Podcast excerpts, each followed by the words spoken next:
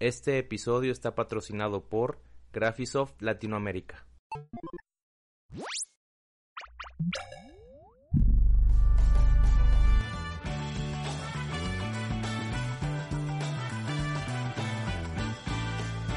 Yo le diera un minuto para presentarse con la audiencia de este podcast, ¿de qué manera lo haría? Mm.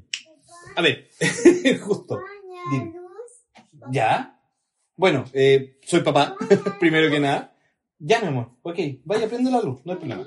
Dale, gracias. bueno, eh, soy Rubén Soto, ok, soy arquitecto, tengo 42 años y actualmente estoy viviendo en Santiago de Chile. Soy papá, como ustedes ya pudieron darse cuenta. Eh, ahí anda dando vueltas mi hijo de, de 3 años, Matías. Y actualmente eh, soy o me desempeño como consultor BIM para toda Latinoamérica, eh, representando a la empresa, en este caso húngara, que es Graphisoft. Eh, ¿Qué es Graphisoft en general? Es, es la empresa que desarrolla el software de modelación BIM, que en este caso es de ArchiCAD, ¿ok? Y bueno, Graphisoft es parte de lo que es el grupo alemán Nemetschek, que básicamente tiene un montón de software más, que por ejemplo se pueden destacar ArchiCAD, SIA, Vectorworks, Allplan, etc. Eh, para aquellos básicamente que no saben lo que es un consultor BIM, eh, bueno, nosotros como consultores BIM somos eh, personas que apoyamos a los partners, que en este caso venden el software, Ecuador, Colombia, Argentina, Uruguay, y también apoyamos a lo que son nuestros clientes en aconsejar de muy buena manera cuáles son los pasos y cuidados que tienen que tener acerca sobre una transición correcta al BIM. Eh, no como software, sino que como plataforma o como metodología de trabajo en realidad, que es lo más correcto. Eh, aparte, eh, ya para no alargarme tanto, pertenezco dentro de Graphisoft a lo que es el área de servicios profesionales, en el cual nosotros estamos brindando soluciones a las empresas que requieren un proceso de implementación en lo que son los sistemas de trabajo basados directamente en BIM, tanto pasarse de una plataforma a otra o de un sistema CAD a un sistema BIM o incluso eh, hacer eh, lo que se llama la interoperabilidad o la colaboración entre aquellas eh, plataformas que son de BIM y que no necesariamente son el mismo software. A nivel de, de educación, ten- que lo vamos, eventualmente vamos a ver, tengo estudios de diplomado en lo que es nuevas tecnologías de BIM, una certificación internacional en lo que es el gerenciamiento de BIM como BIM Manager, y también hago clases en la universidad, eh, tanto para alumnos de pregrado como también para alumnos de posgrado, que están todo esto relacionado en BIM y que tienen que ver básicamente con, con diplomado o curso. Así que esa sería como una, una, una presentación poco resumida. Ok.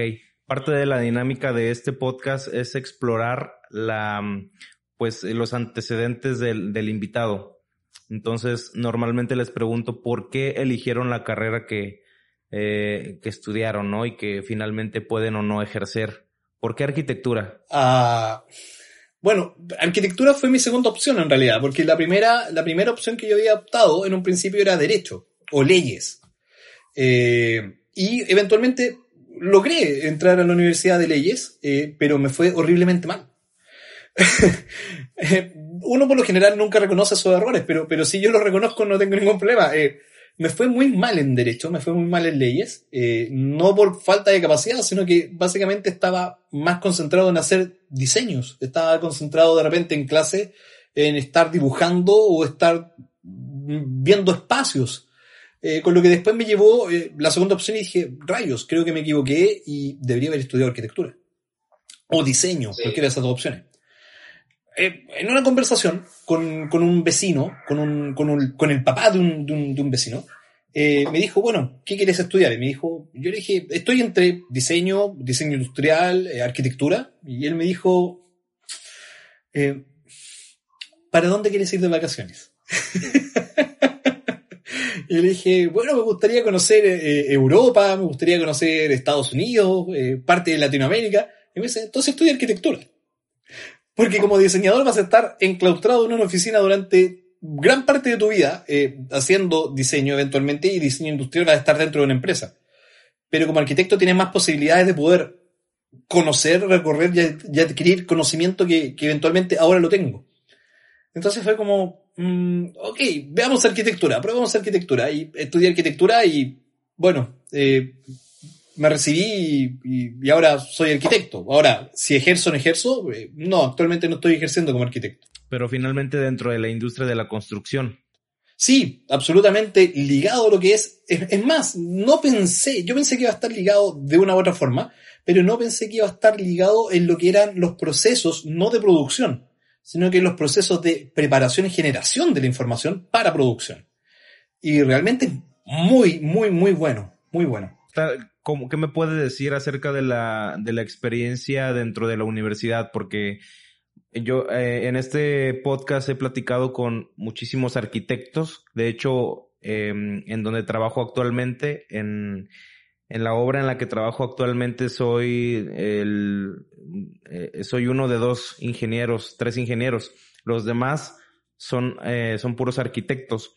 Entonces me ha tocado escuchar pues sus anécdotas. También en, en el podcast ha, ha habido ya muchísimos arquitectos que han compartido estos micrófonos conmigo y todos em, coinciden en que la carrera, em, una, pues estuvo muy pesada en cuanto a la saturación de, de, proyectos y de materias, porque finalmente eh, como que a los arquitectos los forman para proyectar más que para construir.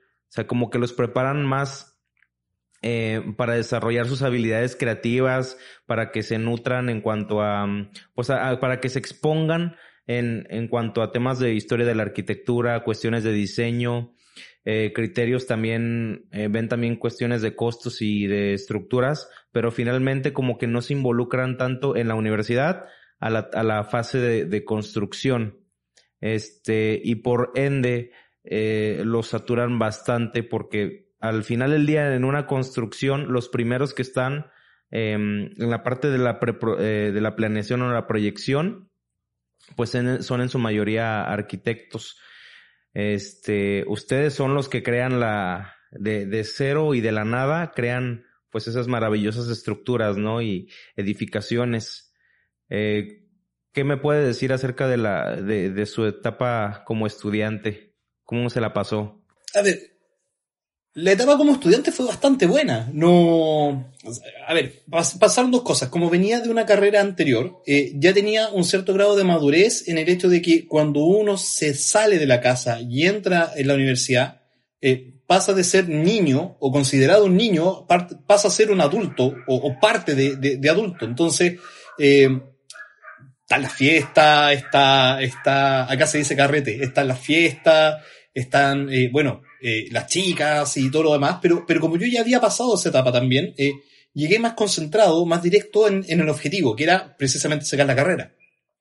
Este, fue bastante buena, de hecho eh, fue tan buena que ahí conocí a lo que actualmente hoy es mi jefe. O sea, de hecho, Patricio Zapata, que trabaja conmigo acá en Chile, es mi jefe y, fue mi profesor, de hecho, de universidad.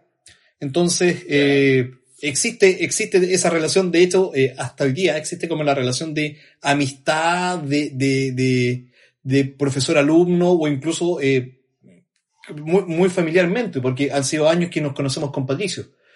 Eh, de hecho, él me incentivó en hacer el proyecto de título en Arquicad en su momento.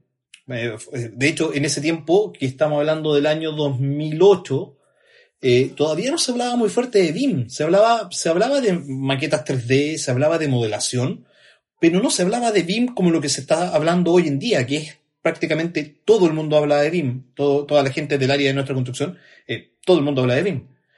Este, pero fue una bonita experiencia, tuve compañeros muy buenos, tuve, tuve muy buenos profesores, eh, pero sí, tienes toda la razón cuando dicen que el gran pero que tenemos los arquitectos es que nos enfocan mucho en, la palabra diseño.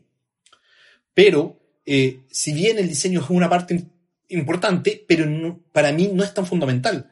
Para mí lo más importante es el día a día, la construcción, la estructura, por ejemplo. Eh, claro, como tú dices, eh, el arquitecto hace diseños muy bonitos y hace estructuras muy increíbles muchas veces.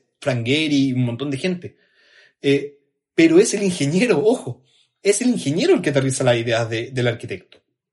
Y es, y, es gracias al ingeniero y también gracias a constructores, eh, albañiles, especialistas eh, en sanitario o especialistas en clima, en eléctrico, eh, que son parte de, esto. Y, y, yo creo que ahí está el gran pero en parte de que no nos enseñaron en la universidad, que fue que el arquitecto no está solo. El arquitecto necesita y es parte de un grupo de personas. Entonces, cuando nosotros salimos de arquitectura, claro, creemos que vamos a ser unos increíbles eh, arquitectos eh, o de la tendencia que ustedes quieran, sea lo mismo. Pero, pero tenemos que entender de que eh, es una pincelada. O sea, lo que, sacamos de la universidad es una pincelada versus la experiencia que tiene un montón de gente que, que construye todos los días. O sea, uno no sabe, por ejemplo, eh, muy buen ejemplo, eh, uno no sabe saliendo de la universidad eh, cuántas, con cuántos sacos de cemento o con cuántos sacos puedo hacer cemento, cuánto de arena, cuánto de agua, esas especificaciones, sí, podrían enseñárnoslas, pero, pero no las aplicamos, ojo. Entonces, cuando tú comentas el hecho de que, claro, el arquitecto puede lograr sueños increíbles y, muchas veces lo logramos, insisto, no estamos solos. Y eso es gracias también a, ustedes. Y eso es parte también de que creo que se falta un poco en la universidad. En general, eh, parte de las técnicas. No tanto, la, no tanto la volada de la creación, sino que cosas más, más concretas. Aquí en, aquí en México, bueno, y, específicamente en, en, la universidad donde yo, yo estudié, desde que entramos a primer semestre de la carrera, nos forzaron o nos empujaron a mm, realizar horas de prácticas profesionales, que era pues darte de alta en, en una empresa de giro tanto de diseño como construcción, que fuera finalmente dentro del giro de la industria, este, ya sea proveedores, diseñadores, constructores, etcétera, etcétera, este, y obligan a los alumnos a que vayan y prácticamente vayan a ejercer desde el día cero. Entonces eso, eso en lo particular a mí me abrió mucho la, mucho, muchas puertas y, y los ojos para darme cuenta de, de pues la variedad o la diversidad de, eh, de ocupaciones que pudiera llegar a, tener una vez eh, que egresara de la carrera. Y eso pasó todos los semestres. Eran pocas horas, pero sí que las teníamos que cumplir sí o sí porque era como que parte de la, del, del, plan de estudios. Entonces muchos, muchos compañeros pues lograban que, que sus amigos o sus familiares les firmaran las hojas y, sin ir a, sin ir un solo día. Eh, admito que una vez lo apliqué porque quería enfocar mi, quería enfocar mi tiempo en otras cosas. Eh, pero a mí me sirvió mucho para ir este, descartando em, oficinas, descartando eh, tipo de, eh, tipos de giros de empresas, ¿no? Y finalmente, casi, casi prácticamente cuando ya estaba por rendirme, eh, caí en un, yo, yo quería estudiar, o bueno, yo quería ejercer en un despacho de, de estructuras. De hecho, yo estudié una especialidad en estructuras. Eh, y por haceres del destino, el despacho estaba ocupado al 100% de practicantes y el dueño del despacho me dijo, pues sabes qué, eh, no tengo espacio, literal, está, eh, era una mesa quizá como con 20 personas escribiendo en, la computadora y haciendo cálculos y todo. Este, y me dijo, pues te voy a llevar a una de las obras que tenemos para que ahí, ahí cumplas tus horas, ¿no? Y pues terminé enamorándome de la ejecución, de la operación de las obras. Eh, construimos ahí un, un autotel. Este, en ese entonces todavía, eh, en ese entonces ya tenía eh, el canal de YouTube y ya compartía como que mis experiencias como estudiante y trataba como que dar novedades que yo encontraba o que investigaba en internet. Este, y grabé ese, el procedimiento constructivo desde cero de ese, de ese autotel. Ese fue mi proyecto final y lo presenté en la universidad, ¿no? Como en lugar de, de un formato escrito, nada más lo, subí a YouTube, ¿no? Este, esa fue como que mi experiencia con la, con las prácticas profesionales. Me fueron guiando a un lugar que, que terminó por gustarme, ¿no? Al día de hoy sí hago diferentes cosas y he estado en diferentes proyectos de construcción, em, pero siempre al pie de la obra. Eh, y fue gracias a eso. En su caso, em, ¿cómo fue ese, pues ese proceso de, de darse cuenta qué le gustaba eh, de las ramas de la arquitectura? Porque supongo que hay subdisciplinas también. ¿Y cómo fue su transición al mundo laboral? Mira, ¿sabes qué? Eh, es una, es una buena pregunta. Uno no, no, se la hace cuando, cuando ya han pasado más de 13 años. Increíble cómo pasa el tiempo, 13 años. Eh, no se lo cuestiona. Eh, a ver, práctica profesional nunca tuve ninguna relación con BIM directamente. de hecho, mis prácticas profesionales estaban más ligadas al lado municipal. Secretaría de Planificación, revisión de, de proyectos a nivel eh, normativo o de antecedente, a ese nivel era. Eh, de hecho, yo la práctica la hice en una municipalidad y fue en la municipalidad de Rancagua, que está a una hora quince, una hora treinta de, al sur de Santiago, muy cerca. Em, y ahí hice la práctica, pero, pero fue simplemente análisis territorial y, y, revisión de, del plan regulador comunal, normativa, nada de diseño, cero diseño. Y después mi otro trabajo fue como arquitecto colaborador, etcétera, pero, pero nunca ligado tan, tan fuertemente a lo que estoy ahora. Es más, eh, en la universidad a mí me gustaba la restauración histórica. Me gustaba, la, me gustaba, me gustaba la restauración histórica, eh, especialmente porque, eh, a ver, acá en Chile, acá en, en Chile generalmente, no hay una conciencia histórica. Si bien hablamos mucho de eh, el legado español que tenemos, eh, si bien existen muchos casos de arquitectura que... A ver, espérate un poco, discúlpame. ¿Qué pasa, Peque? ¿Ah? Ya, ok. Espérate, voy, a, voy a estar... No, nos va a acompañar en este pequeño momento Matías, porque este pequeño... Aquí anda, a ver, ahí está. Bueno, es parte de es parte del legado. Entonces, como, Nintendo Switch, Mario Bros. Está jugando Mario Bros. Así que es un loco de Mario Bros. Bueno, saludos a todos. bueno, el tema es el siguiente. Eh, como te comentaba, eh, lo mío era restauración. A mí me gustaba la restauración histórica por varios motivos. Uno, eh, Chile no tiene una conciencia de historia. O sea, a lo que me refiero es que eh, prima más el, valor comercial de una propiedad más que el valor histórico patrimonial de una construcción. Entonces, si se puede votar, se vota. Si no está dentro de un canon de, restauración, eh, la, construcción se vota. Ok, ok. Entonces, eh, ese es un problema. lo otro, eventualmente, si van a construir un edificio de 20 pisos para, albergar personas, se hace y, y la construcción histórica desaparece, así de simple me gustaba mucho esa área, pero, pero nunca fue eh, ligado a un nivel de, de, lo que estoy haciendo ahora como BIM.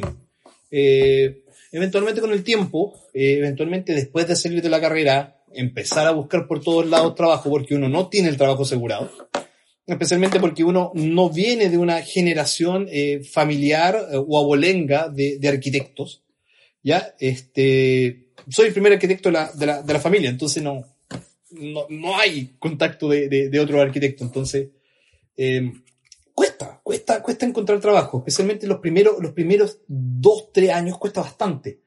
Y al final, yendo de aquí para allá y empezar a darse cuenta de que eh, dependiendo de la casa de estudios, dependiendo de quién eres, eh, tienes que empezar a prepararte a nivel... ¿Va a bajar? Te tienes que empezar a preparar a, otro nivel para, poder marcar esa diferencia contra tus otros pares. Y eso me llevó a estudiar diplomados, eh, a hacer cursos y, especialmente con eso que me dejó Patricio como profesor en ese momento. Modela, haz, el proyecto anárquica, te vas a dar cuenta que te va a sobrar tiempo y te vas a dar cuenta que además este es el futuro, me dijo, de, de, lo que se viene en la arquitectura. ¿Qué año era? O a 2008, 2007, 2008. Y yo, le, yo, lo miré y le dije, eh, pero es que esto es una maquetita. Y me dijo, no, ojo, ten cuidado, míralo bien. No, no te quedes con lo que te digan. Ve y, y fórmate tu propia opinión. Le hice caso, me gustó, lo apliqué, Eh, hice todo mi proyecto, de hecho, en, en, en BIM. No voy a decir en ArchiCAD, pero en BIM. Y eso me, me valió, de, de hecho, me valió tener dos días libres antes de la entrega final. Mientras mis compañeros estuvieron hasta última hora eh, generando sus proyectos, yo lo había terminado hace dos días antes. Y eso fue como, wow, mira lo que puede ser la herramienta, increíble. Eh, me, me, llamó mucho la atención. Y después buscando trabajo dije, bueno, si está, este, si está este tipo de herramienta y este conocimiento, deben haber cursos y capacitaciones para diferenciarme. Ahí tomé, ahí tomé un diplomado en una universidad que fue la Universidad Católica de Chile, eh, que es estatal, ¿ya? Eh, bueno, podríamos decir que estatal. Y gracias a ese diplomado, que fue en tecnologías BIM, eh, ahí estuve en mi primer trabajo que fue de modelador BIM, que era, Okay. me enviaban los planos de un, de un proyecto X, daba lo mismo si era difícil, daba lo mismo si era fácil, daba lo mismo si eran especialidades, si era estructura, si era arquitectura, tú modelabas lo que te llegara. Te llegaba el CAD y tú lo tenías que modelar y generar un proceso de coordinación, que básicamente, eh, si lo vemos en CAD, es colocar un plano sobre otro y ver si calzan. En el plano de BIM sería construir una versión del, del plano, construir la otra especialidad del plano y ver en un modelo 3D en vivo eh, si que existen errores y eventualmente se encontraban errores y eso tenías que informárselo al cliente. Entonces ahí empezó como, el tema del BIM, tomando el diplomado, especializándome, encontrando trabajo, enfocándome en ese trabajo y ahí me empezó a gustar más. Dije, eh, claro, a lo mejor no tenía mucha relación con el diseño, porque yo no diseñaba nada, yo levantaba lo que me enviaban, pero dije, pero aquí puedo tener un cierto grado de control o puedo tener un cierto grado de injerencia al momento de decir, eh, oye, tu diseño tiene estos errores, corrígelo. Y te recomiendo cómo. Y ahí fue. Y ahí empezó todo. Y ahí empezó a de a poco a escalar. Eh, primero fui moderador, después pasé a ser coordinador. Y eventualmente después empecé a... Me llamaron de otras oficinas que me dijeron, eh, queremos hacer esto, queremos hacer una oficina de coordinación BIM, pero necesitamos alguien que sepa y que nos diga cómo trabajar en BIM. Y ahí fueron como las primeras implementaciones y así sucesivamente. Así como si estuviera en clase levantando la mano. Eh, es que, es que genu genuinamente está escribiendo algo que a mí me llama la atención desde hace un par de años, porque yo, si bien he estado en, en, en la construcción y administración en sitio de los proyectos, eh, eh, poco a poco me he dado cuenta de que me llama mucho la atención el hecho de que puedas tener ese control y conocimiento de pues todo lo que puede pasar en, en la construcción y decir, ¿sabes qué? Aquí puede haber problema, eh, hay que ponerle un ojo, ¿no? Y sobre todo en la ejecución ya, pues tener el control de los costos y decir, ¿sabes qué? Pues aquí puede haber una mejora o puedes cambiar X o Y cosa, como que eso a mí me llama mucho la atención desde hace un par de, eh, un par de añitos cuando de, de repente yo en, entre pues, ratos libres eh, me ponía a investigar y veía que en España ya se está, este, se está normando el tema de BIM y, resonaba mucho el tema de BIM y, yo decía, pues, ¿qué es BIM, no? Y ahorita que me lo, que me lo menciona que de, desde ese entonces ya se, ya existía como que ese nicho eh, profesional en el que ya habían puestos específicos para revisar esos modelos, de entrada crearlos como dice que es el modelador BIM y después ya pasar a un coordinador, a mí me genera la duda porque es algo que en lo particular yo no he visto, eh, yo no he visto empresas que hagan eso, o al menos he estado muy alejado de eso, porque en la ciudad donde yo vivo ahorita, eh, sí, sí hay proyectos que se generan en BIM y están en construcción, pero eh, yo, yo como persona jamás me ha tocado ver el trabajo de una persona o una persona que tenga ese perfil. Entonces, eh, la pregunta sería la siguiente. Eh, ¿Cuál sería como que la diferencia o cómo sería el paso a paso de una que tendría que seguir una persona, por ejemplo yo, eh, que tengo experiencia en construcción y administración, pero quiero dar el salto a, a, a, temas BIM, ¿no? Y sobre todo si hay alguna aplicación estando pues en la obra tal cual y, y, y aprovechando esta herramienta, ¿no?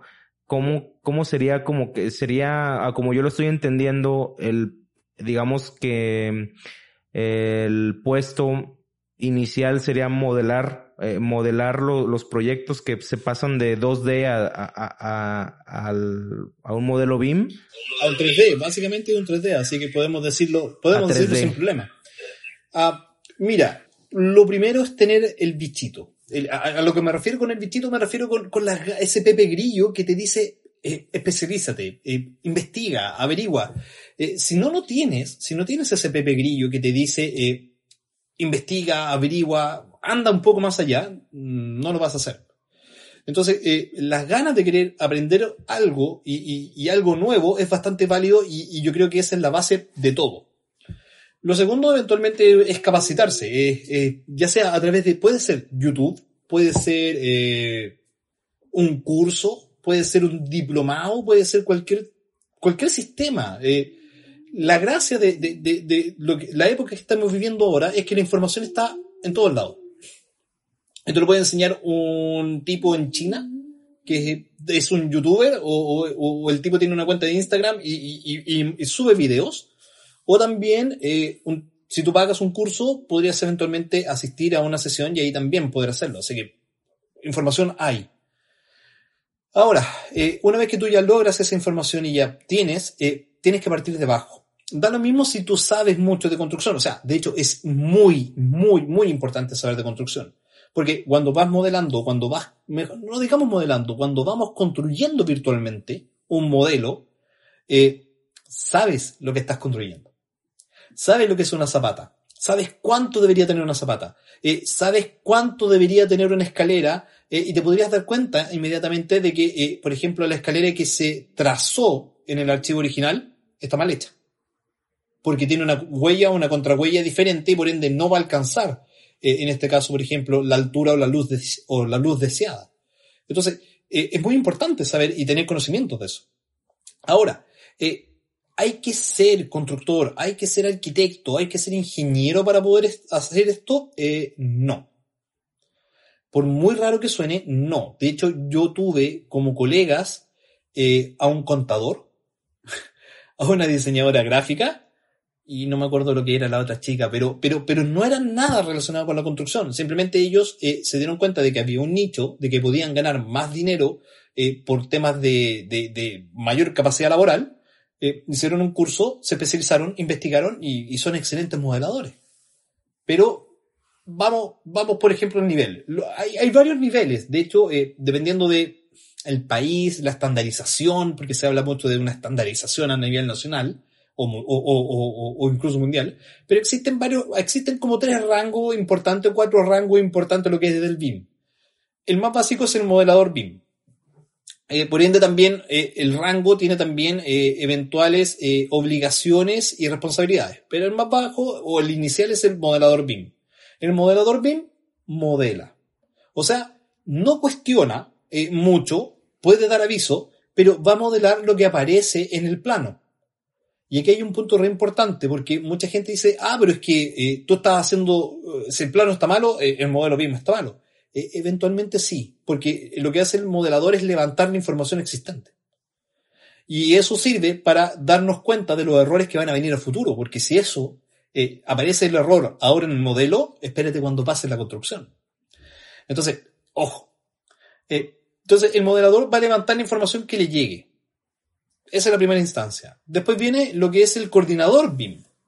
El coordinador BIM, como su palabra dice, coordina.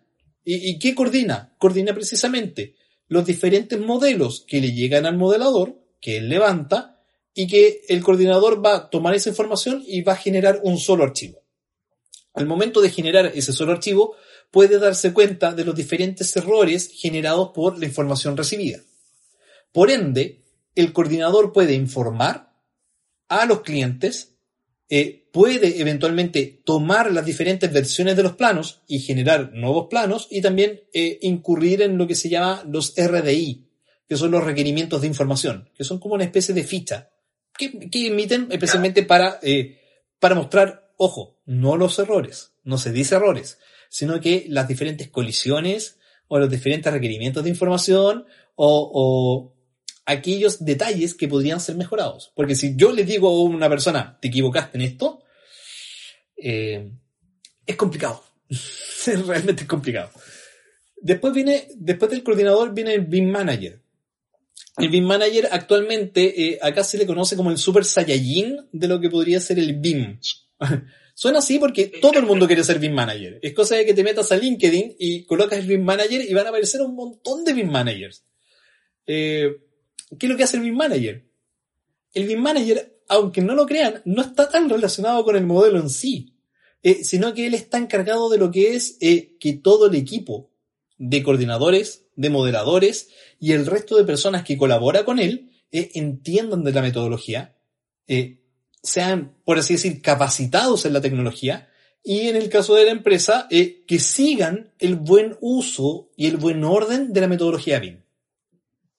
Si te das cuenta, no tiene mucha, mucho que, mucha relación con la moderación. Eventualmente, un coordinador podría modelar y eventualmente un BIM manager podría modelar y podría también coordinar un proyecto. Puede hacer todo. Ese es el deber ser. Ese es el deber ser. Claro, claro. Eh, por eso te digo que Super Saiyajin podría llegar a, a hacerlo todo pero eh, eventualmente, vuelvo a insistir, eh, se entiende por, esa, por esas opciones. Después viene el director BIM, el gestor BIM, etc. Pero básicamente, como te decía, eh, son esos tres los cargos más importantes o, o, lo que mucho la gente quiere o pretende, que es el modelador BIM, el coordinador BIM y el BIM manager. Lo ideal es que todos sean BIM manager, pero eventualmente eh, claro, mientras más, más alto el rango, más, o mientras más medallas, más sueldo, eso es verdad. Pero, pero el team manager, la responsabilidad es, es muy grande, que es que la empresa adopte una metodología BIM y que la empresa no baje de esa metodología BIM, o sea, que no caiga en cuanto a, su estándar de calidad. Entonces, eh, más responsabilidad. Y tú sabes que, como se dice, eh, con gran poder viene una gran responsabilidad. Así Claro, va, correspondiendo al sueldo también, ¿no? La responsabilidad. Eventualmente, o sea, si, si empezamos a hablar de, de dineros y, y, y, todo lo demás, claro, un modelador BIM eh, parte desde una base. Mientras más, mientras más conocimiento tengan y mientras más experiencia tengan, y también obviamente la rapidez son factores, y eventualmente van a subir, ¿ya? Y eventualmente mientras más suben, más responsabilidades se les da, más más reglas también tienen que cumplir. Entonces, claro.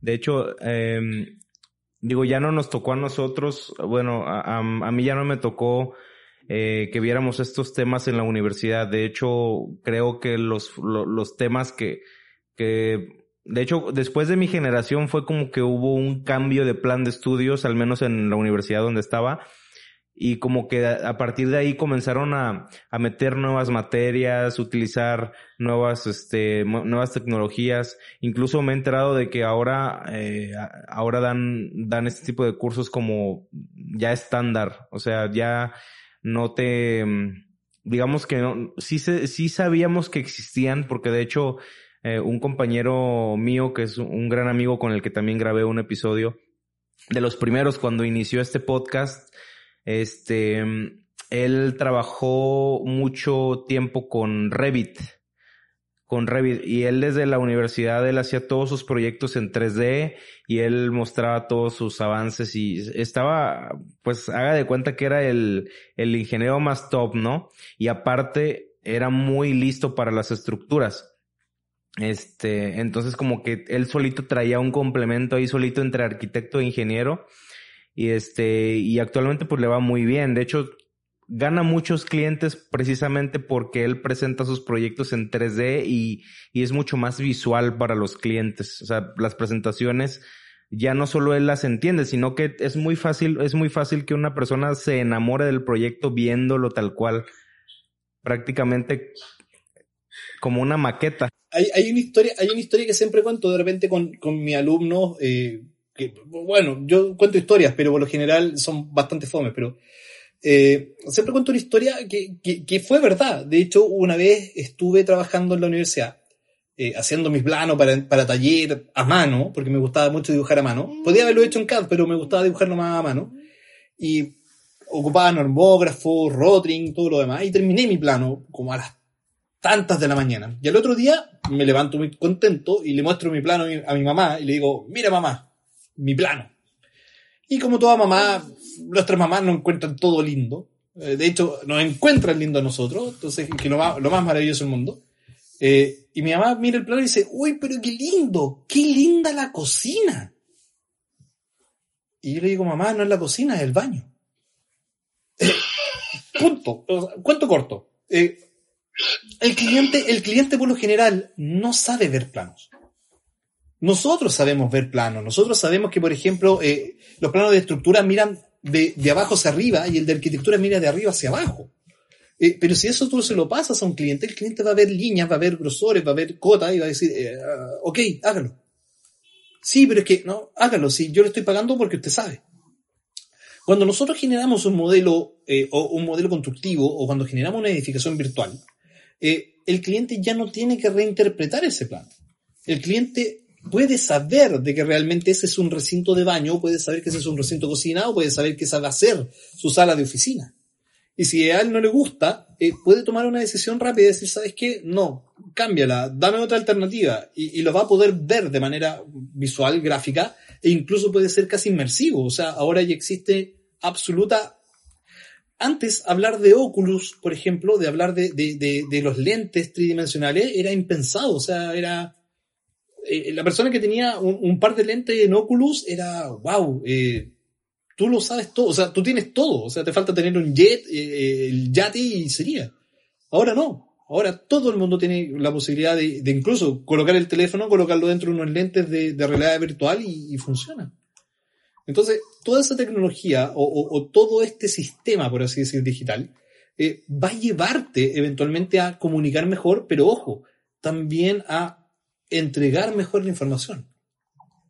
Y por ende, entregar mejor información significa que tienes que hacer las cosas bien ahora. No después que eventualmente, eh, ok, si aquí nadie se va a dar cuenta. Eh, no, si se van a dar cuenta. Ok.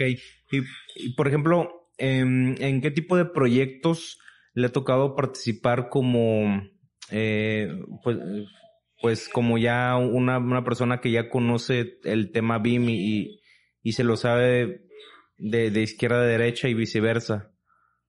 ver, eh, yo empecé, de hecho, me acuerdo de mi primer proyecto que tuve en, en, en mi en el primer trabajo que tuve relacionado con BIM, eh, fue una universidad. Ese fue mi primer proyecto a modelar. Después me tocó eh, hacer, eh, apoyar eh, la modelación de unos recintos u oficinas para minería, eh, hotel, hoteles, y después terminé haciendo hospitales, universidades, eh, municipalidades y eh, el último que hice como grande, en el cual te podría decir yo, yo lo hice, eh, fue una coordinación para un centro comercial, para un mall. Acá se le dice mall al centro comercial. Eh, para un mall acá en, en Las Condes, en, en, el sector alto de, de Santiago. Eh, esa fue como la última coordinación grande que hicimos, o, grande que hice. Y después eh, ya trabajando ahora en Graphisoft, eh, no he participado, o sea, hemos participado, pero hemos hecho harto edificio apoyando al cliente eventualmente, no, no, no estando ahí de, a pie de cañón, apoyándolos como, como el, tipo por debajo de, del escenario. Eh, edificio en altura, este, proyectos más o menos grandes, pero la mayoría, la mayoría son, de nuestros clientes son inmobiliarias y son oficinas de arquitectura, entonces casas y, y edificio de Ok. Sí, de hecho, es, es una de las preguntas que, que, que más hago en cuando me toca platicar con un experto en, en BIM. Es, es que, por ejemplo, en algún momento le dije, bueno, pues qué tipos de obras o de, de estructuras, si lo queremos ver así, se pueden construir. Yo les preguntaba, pues, no sé, como ingeniero civil, eh, puedo construir pues, carreteras, ¿no? O puedo construir puentes o no necesariamente pues edificios o, casas, ¿no? Sino que otro tipo de estructuras más especiales. Ese tipo de estructuras se pueden, eh, se pueden modelar en, en, en, en 3D y, manejar como, o darle ese tratamiento como si fuera un edificio o vivienda. Sí, la respuesta es sí, podrías. Eh, eventualmente, eh, a ver, eh, muchas veces incluso también bromeamos, cuando el cliente a veces pregunta, ¿puedo hacer esto? ¿Puedo hacer esto otro? Nosotros le decimos, podrías si quieres hacer naves espaciales. O sea, de hecho, AutoCAD como herramienta nació para precisamente desarrollar nave, nave, naves transbordadoras espaciales. Por si no lo sabían. Yo tampoco lo sabía y lo supe hace poco y fue como, wow. Sí, podrías eventualmente hacer lo que tú quisieras. De hecho, hay un montón de software que eh, son especializados en civil, en, en, ingeniería civil, eh, o, aeropuertos, o puertos incluso. Todo va a depender. Y, más, tú podrías hacerlo. Podrías hacerlo sin ningún problema. Pero eh, hay dos cosas que tienes que tener bien en consideración. Primero, tu forma de trabajo y tu estrategia para llegar del punto A al punto B. ¿Ya? O sea, puedes tener el mejor software del puedes comprar el, mejor software del mundo. Puedes comprar el mejor computador del mundo. Eh, puedes tener el mejor teléfono del mundo. Pero si no sabes usarlo porque no tienes estrategia, porque no tienes una metodología, va a ser un caos. Entonces, si tú tienes una buena estrategia para desarrollar eh, el proyecto en sí, puedes hacer lo que quieras, en cualquier herramienta. Y lo otro, eh, la información que tú generes. Y cuando me refiero a la información, me refiero a que no solamente es modelar en 3D, no es solamente generar el modelo en 3D para que se vea bonito en un render o para que el cliente lo entienda, sino que todas las entidades eh, generadas en un, en un software BIM, muros, vigas, pilares, puertas, todo, eh, debe tener información y debe contener información. Ahora, ¿qué información tiene que contener? La información que se requiera. O sea, si vamos a hablar de información, eh, partamos de la información de que debería tener una idea. Perfecto, tienen una idea.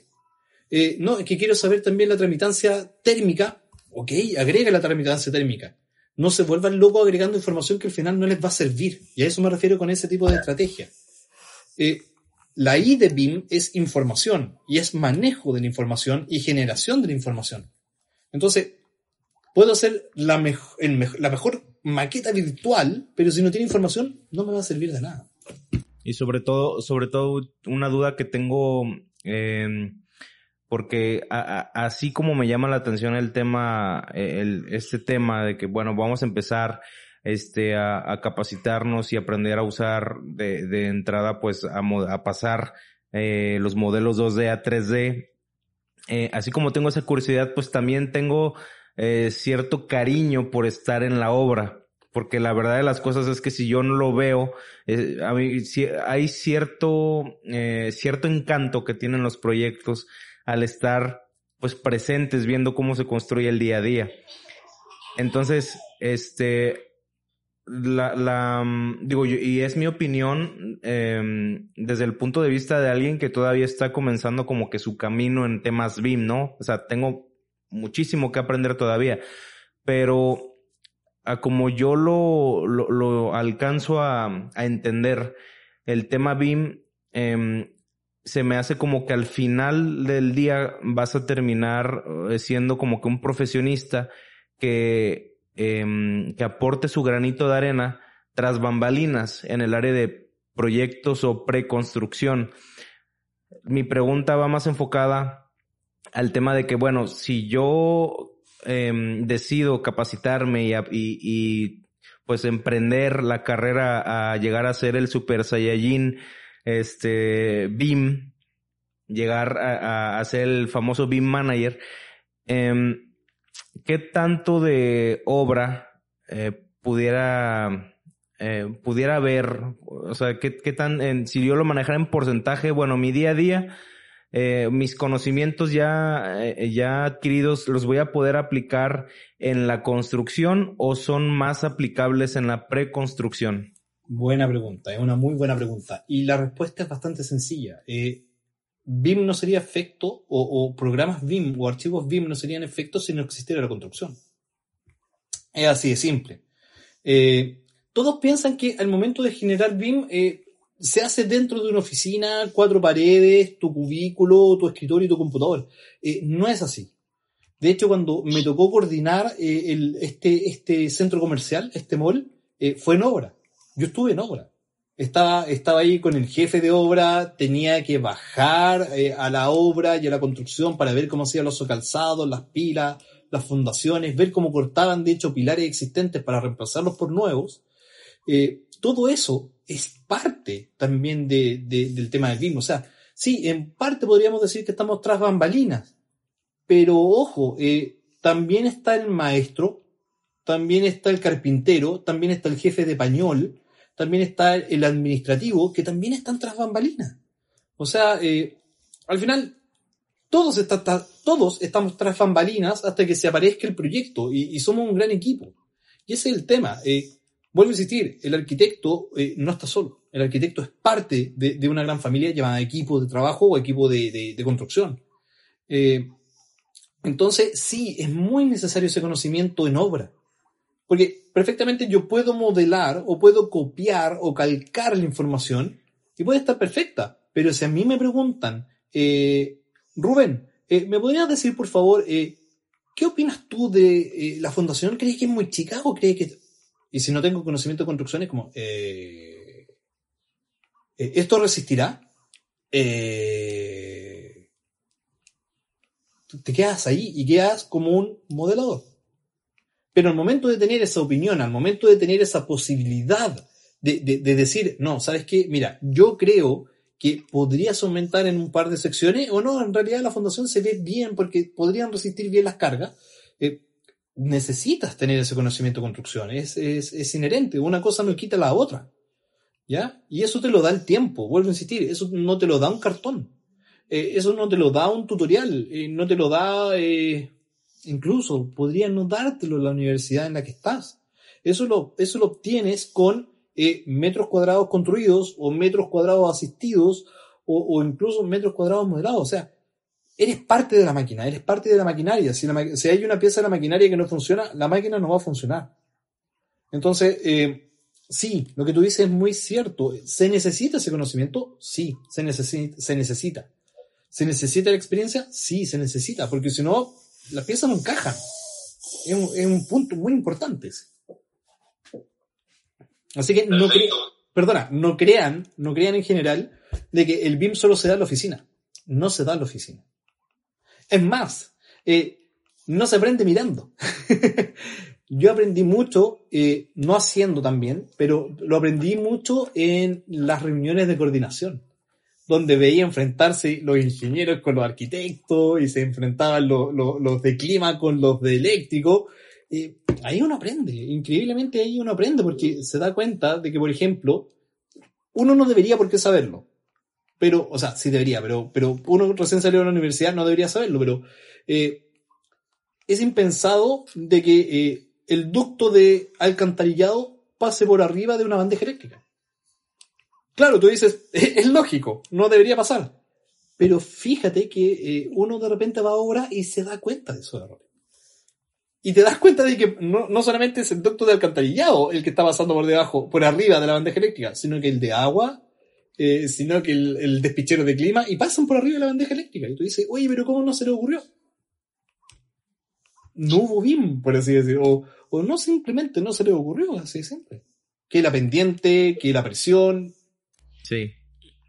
Por ejemplo, yo me gustaría preguntarle eh, si ha habido algún proyecto o alguna, ya sea un proyecto, alguna conversación, alguna situación dentro de su ambiente laboral que haya marcado un antes y un después en su manera de hacer las cosas? A ver, eh, a ver, yo creo que el hecho de haber estudiado una carrera antes marcó, porque mm, si bien, bueno insistir, no fue un éxito, pero a, a, uno aprende a darse cuenta de que eh, aprende a madurar en ese sentido, aprende a madurar y darse cuenta de que, bien, no, no te fue bien, pero tienes que seguir adelante. Una segunda instancia, te lo comento más, más a nivel personal, pero eh, una segunda instancia podríamos decir que fue cuando eh, me quedé sin trabajo durante mucho tiempo, un año y medio. Eh, en ese tiempo yo estaba casado eh, y fue muy difícil a nivel familiar porque eh, no tenías trabajo y no encontrabas trabajo. Eh, pero, pero eso me llevó a, eh, a, me llevó a buscar y, y, y buscar eh, hacer de todo. O sea, hice oficinas eh, para mí como, de, como arquitecto principal, hice, me asocié con, con, con compañeros, con colegas. Eh, algunas funcionaron, otras no. Trabajé como arquitecto colaborador con, otro, con otras personas. Algunas veces funcionaron, otras veces no. Pero el hecho es que nunca, eh, en ese sentido, me rendí. Y ese es un buen punto que para todos, o sea, tanto para egresados o tanto para aquellos que están buscando trabajo. Porque con, esta, con este asunto de la pandemia fue muy difícil para mucha gente mantener su trabajo. Los que tuvimos suerte, genial. Pero los que no tuvieron suerte, eh, se les vino el mundo encima. Entonces, viendo ese punto, eh, no bajen los brazos. O sea, eh, si no les encuentran trabajo donde lo tienen ahora, eh, busquen alternativas, especialícense, busquen, busquen otra forma. Eh, sí, de acuerdo. Eh, tú me podrías decir, ah, pero es que tú tienes trabajo. Sí, pero yo estuve mucho tiempo sin trabajo. Y sí me especialicé en este tema del BIM porque dije, "Mm, podríamos darle una vuelta. Podríamos ver la posibilidad. Y gracias a eso encontré trabajo y gracias a eso ahora estoy donde estoy. Pero lo- lo- la- muchas veces las situaciones más difíciles nos marcan y nos dejan esa, esa situación. Ahora, a nivel de proyectos, este, recuerdo dos. Eh, recuerdo uno que fue la primera modelación, que fue cuando, fue cuando fui modelador, que cuando, estábamos, cuando estaba modelando la universidad, eh, la planta de estructura versus la planta de arquitectura, especialmente en el tema de la escalera, curiosamente, eh, tenían una diferencia de nivel de 15 centímetros. 15 centímetros. Entonces, eh, claro, yo aviso, doy el aviso al tiro porque dije, chuta, me equivoqué. No puede ser. Y lo hice, lo rehice, lo hice, lo rehice y no, no estaban bien. Entonces, doy el aviso y el cliente dice, ah, pero son 15 centímetros, ¿qué te complica? Eso lo arreglamos en obra. Yo doy el aviso. Y llega la construcción y 15 centímetros. Entonces el cliente dijo, pero ¿qué pasó acá? ¿Pero por qué no calza la escalera? ¿Por qué es medio peldaño más? Esto es un desastre. Eh, ¿Qué tiene la culpa? Eh, ah, el modelador. Y yo dije, perdón, yo avisé. Y acá está el correo de respaldo. Fue como, y usted me dijo esto. Eso, eso marcó... A ver, resuélvanlo en la obra. Mira, eso, eso, sí, de hecho, eso me marcó el hecho de que eh, todo tiene que ser registrado. Todo. Desde el correo hasta el aviso, hasta la llamada por teléfono. Y de hecho, cuando me llaman por teléfono, yo digo, eh, mando un correo y digo, estimado, de acuerdo a lo que conversamos por teléfono, estos son los acuerdos. Todo tengo que registrar, todo se registra. Por ende, deben, también aprendí a ser ordenado con la información. Porque muchas veces, y, y nos pasa, por ejemplo, cuando estamos trabajando un proyecto, que llega la versión A, la versión A1, la versión B, la versión 0, la final, la final final, la final final final, la final, esta sí que es la final, o la versión final, por favor, que esta sí sea la final. Eh, y el problema es que cuando lo llevamos, que cuando llevamos eso a una obra, eh, el ingeniero tiene la B, el arquitecto tiene la final y, en- y, y- y- y- y- y los especialistas tienen la final final. Entonces, ¿quién tiene la última versión? Eh, cuando pasan este tipo de situaciones, tiene que haber una persona que tenga el registro completo de todo ese versionamiento de planos, la fecha de recepción de esos planos y la fecha de generación de esos planos. Eh, y por lo general, eh, tiene que ser uno, porque si a ti no se te ocurre, a nadie más se le va a ocurrir. Entonces, te tienes que dar cuenta de esos detalles. Y en el otro, y eh, ya con esto del último caso, ahora tenemos un cliente en Graphisoft que está tomando los procesos de implementación, que es un cliente, una empresa grande. Y este cliente, dentro del proceso de implementación, nosotros le dijimos, esta es nuestra estrategia, te presentamos esto, y el cliente dijo, no, quiero cursos. Eh, sí, pero nosotros te ofrecemos un piloto, te ofrecemos un acompañamiento. No, no, no, no, no, no, no. Quiero los cursos. Dame los cursos y yo soy feliz. Bueno, le dimos los cursos. Terminando ya el segundo grupo con los cursos, el cliente se acerca y me dice, eh, ¿sabes qué? Eh, quiero piloto. y nosotros decimos, ok, ¿quieres piloto? Perfecto. Pero no quieres curso. No, me di cuenta que quiero piloto. Entonces, ¿cuál es el punto de esto? ¿O cuál, o cuál es la, moraleja de esto? Eh, a pesar de que tú le puedas decir muchas veces a un cliente qué es lo recomendable, el cliente es el final el que toma la decisión. Pero tienes que tener también el porcentaje o, o las ganas o la adaptabilidad de poder eh, enfrentar una situación que eventualmente puede cambiar de la noche a la mañana. Sí. Y eso es eh, saber lo que estás haciendo y decir, perfecto, ahora quiero un curso, yo no quiere, o sea, perdón, ahora quiero un piloto, yo no quiero un curso. ¿Cómo enfrento los cursos como piloto? Eh, ok, hagamos una estrategia nueva. Y le planteas la estrategia nueva. Entonces, esa adaptabilidad también tenemos que tenerla, también tenemos que tener esa, esa posibilidad de, de saber, eh, no interpretar a veces lo que quiere el cliente. El cliente a veces ni siquiera sabe lo que quiere. Pero sí eh, poder ayudarlo y encauzarlo y apoyarlo siempre para que eh, eventualmente se dé cuenta de lo que quiere. Perfecto. Este, a mí me gustaría hacerle una, pues, un chorro de preguntas más, pero pues andamos limitados en tiempo. Eh, tenemos pensada la, la, plática, pues más o menos una hora. Estamos en tiempo ya, ya la hora exacta. Este, eh, ¿qué, qué otra cosa le iba a preguntar? Bueno, ¿cómo ve? Digo, yo, yo sé que eventualmente cuando surge una nueva, un- una nueva tecnología o una nueva normativa o un nuevo procedimiento constructivo o un nuevo material, la aplicación de, de ese material, pues de alguna manera todo eso se va, eh, tiene como que un periodo en el que es novedad, luego se estandariza, lo normalizamos en, en la industria y después pasa a ser eh, pues lo, más común. Y después volvemos a, repetir el mismo ciclo pues el, eh, evolucionando no la industria. Entonces digo em, desde su punto de vista cuántos años eh, va el tema de BIM va a seguir siendo una novedad al menos aquí en Latinoamérica O sea, no, no solamente en Latinoamérica, ojo, yo te diría que a nivel mundial.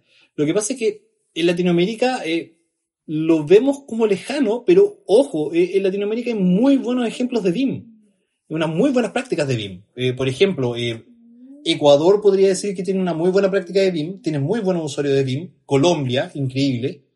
Por ejemplo, México, México tiene muy buenos usuarios de, BIM. Pero, pero ¿cuándo va a ser novedad?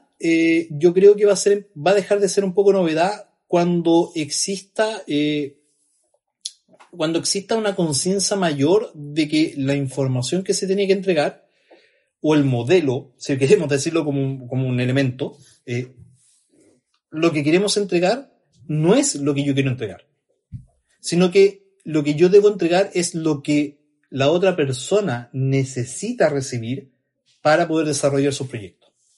Me explico. Arquitecto versus ingeniero. El arquitecto eventualmente ve el terreno, el landscape, ve eh, el diseño, ve el entorno, etc. Pero el ingeniero no le interesa recibir, por ejemplo, un modelo que aparezca un auto, que aparezca un árbol, que aparezcan las puertas, que aparezcan las ventanas. Eh, al ingeniero le interesa los elementos de carga, losas, elementos de no carga, tabiquerías, y eventualmente le va a interesar eh, los vanos. Pero no le va a interesar el tipo de árbol que hay, no le va a interesar si es que hay un centro comercial al lado, no, al ingeniero le interesa eh, la información que él necesita.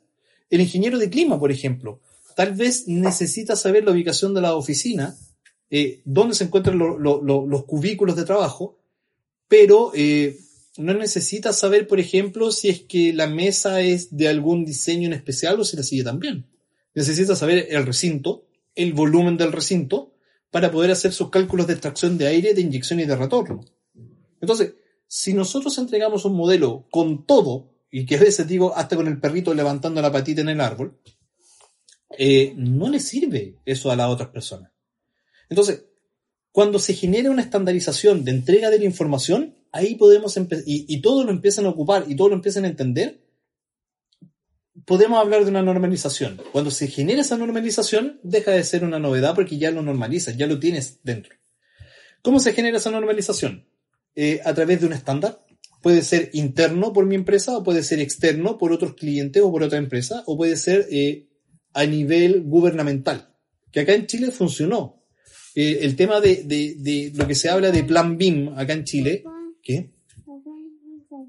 Ok, ahí, ya, pero espérame un poco.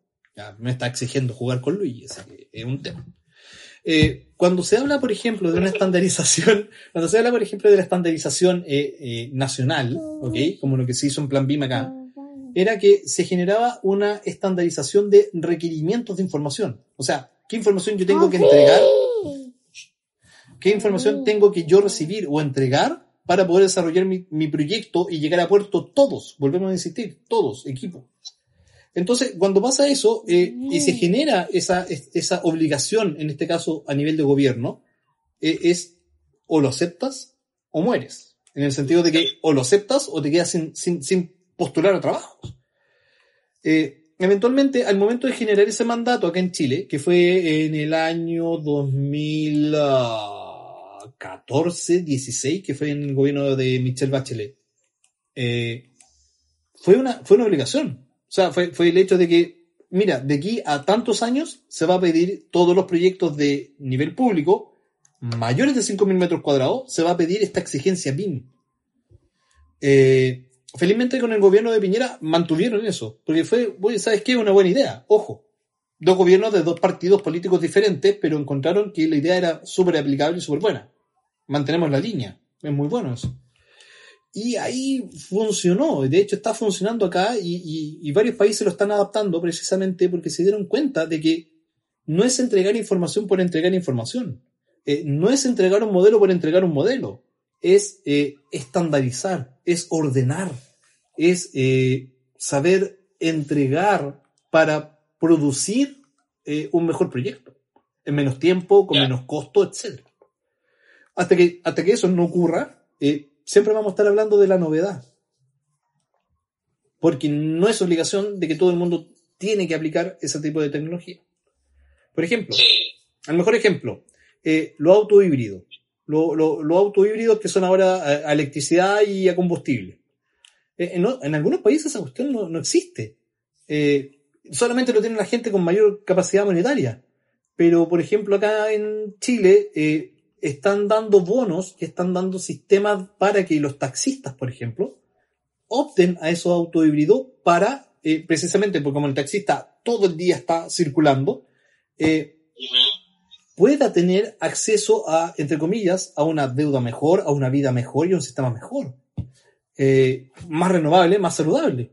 Entonces, ah, claro, al principio todos lo veían como, como nuevo. ¡Oh, qué lindo el auto! ¡Oh, espectacular! Pero ahora ya es común, o sea, ah, mira, un auto híbrido. es, taxi, ok. Es como eso, o sea, hasta que no se genera eh, ese apoyo, por así decirlo, esa organización, vuelvo a insistir, eh, va a seguir siendo novedad. Muy, muy buena explicación. De hecho, sí, este, me abrió mucho el, el panorama, porque, por ejemplo, aquí en, en, en México se, se, habla mucho de que para el 2025, este, ya estará como que de, de, alguna manera será obligatorio que los proyectos de obra pública y por ende de obra privada eh, se entreguen o se modelen eh, con BIM. Entonces, por eso yo le preguntaba, porque pues estamos en, a cuatro años aquí en México de que el gobierno presione para que se, se establezca pues esta metodología, ¿no? Como ya empezar a normalizarlo. Este, por ende, pues yo lo veo un poquito, pues no, no tan lejos, pero pues tampoco tan pronto. Pero, por ejemplo, como, como dice que desde 2014 lo manejan en Chile y pues en otros países no, no, no tengo idea, pero me imagino que andan por ahí. Si ya, si ya se ve mucho eh, en otros países de Latinoamérica, eh, las obras de esa manera, este, a mí sí me amplía mucho el panorama en cuanto a, pues, qué camino seguir, ¿no? Y, y, y de alguna manera, pues, proyectarme a, futuro y ver el futuro de las obras, ¿no? Pero este, eh, sí, digo, me encantaría seguir platicando y, y por supuesto que, que lo, lo, lo vamos a, a, invitar de nuevo para que platique mucho más sobre, pues sobre temas bien, porque sí es, sí es muy importante porque pues es lo que se viene, al menos aquí en México. Y este, y para eso existen estos espacios de difusión para que las demás, pues las personas de esta industria, pues se capaciten, que les, les nazca ese interés y porque estén actualizados, ¿no? De alguna manera es como que de mi parte es el granito de arena que puedo aportar, el compartir estas charlas que para mí yo le agradezco bastantísimo el, el tiempo que, que, que nos brindó para pues hacer esta entrevista.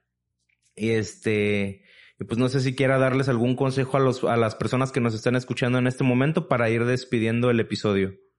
Te agradezco el tiempo, te pido disculpas por, por acá la, la, la intromisión del peque, pero me tocaba, me tocaba el fin de semana justo con él, así que no, no, no, no le puedo decir que no, es imposible. Y, tampoco lo voy a hacer tampoco, así que, pero, eh, ¿qué, perdón, qué, qué mensaje le diría? Eh, bueno, hay varios, pero a ver, a nivel personal, no decaigan. Eh, pónganle empeño, busquen alternativas, eh, busquen eh, otros caminos. A veces uno no se da cuenta y la solución está ahí mismo. Eh, información hay en todos lados, ojo. Eh, el minuto que yo podría estar ahora, por ejemplo, escri escribiendo por WhatsApp o, o, viendo Instagram, podría estar estudiando un poco. Eh, no es mucho. pero podrías hacerlo. Entonces, alternativas siempre hay y, y busquen esas alternativas. Lo otro, eh, no trabajamos solos, trabajamos siempre con equipos y los equipos necesitan que nosotros les brindemos ese apoyo a nivel de, de, de entregarle lo que ellos necesitan, no lo que yo quiera. ¿Qué necesitas tú? Pregúntale. ¿Qué es, lo que ¿Qué es lo que tú necesitas? Mira, yo necesito tal dato, tal dato, tal dato. Entrégaselo. Eh, eh, no nos quedemos con la información. Si tú sabes algo, si tú tienes el conocimiento porque hiciste un curso o porque eh, tuviste la suerte de, de, de avanzar con tu carrera, entrega, entrega ese conocimiento, no te quedes con ese conocimiento. Vuelvo a insistir, somos equipo, somos equipo. Y a nivel de, a nivel de, de desarrollo de, de, de proyectos, eh, organización, ya, organización, eh, limpieza de los trabajos y control, control de, de la información que llega. Esas son las tres claves para, para, un buen, para un buen flujo de trabajo. Sin tanto dolor de cabeza. Tanto. Hasta aquí llegó el episodio de esta semana. Espero que lo hayas disfrutado tanto como yo. Muchísimas gracias por tu tiempo, por tu apoyo y aprovecho para recordarte que visites nuestro sitio web www.todocivil.com en donde encontrarás más información, más anécdotas, más historias, más experiencias de la mano de los profesionistas que componemos o que representamos la industria hoy en día. No sé desde dónde me escuches, pero por si las dudas, yo me despido con los buenos días, buenas tardes o buenas noches.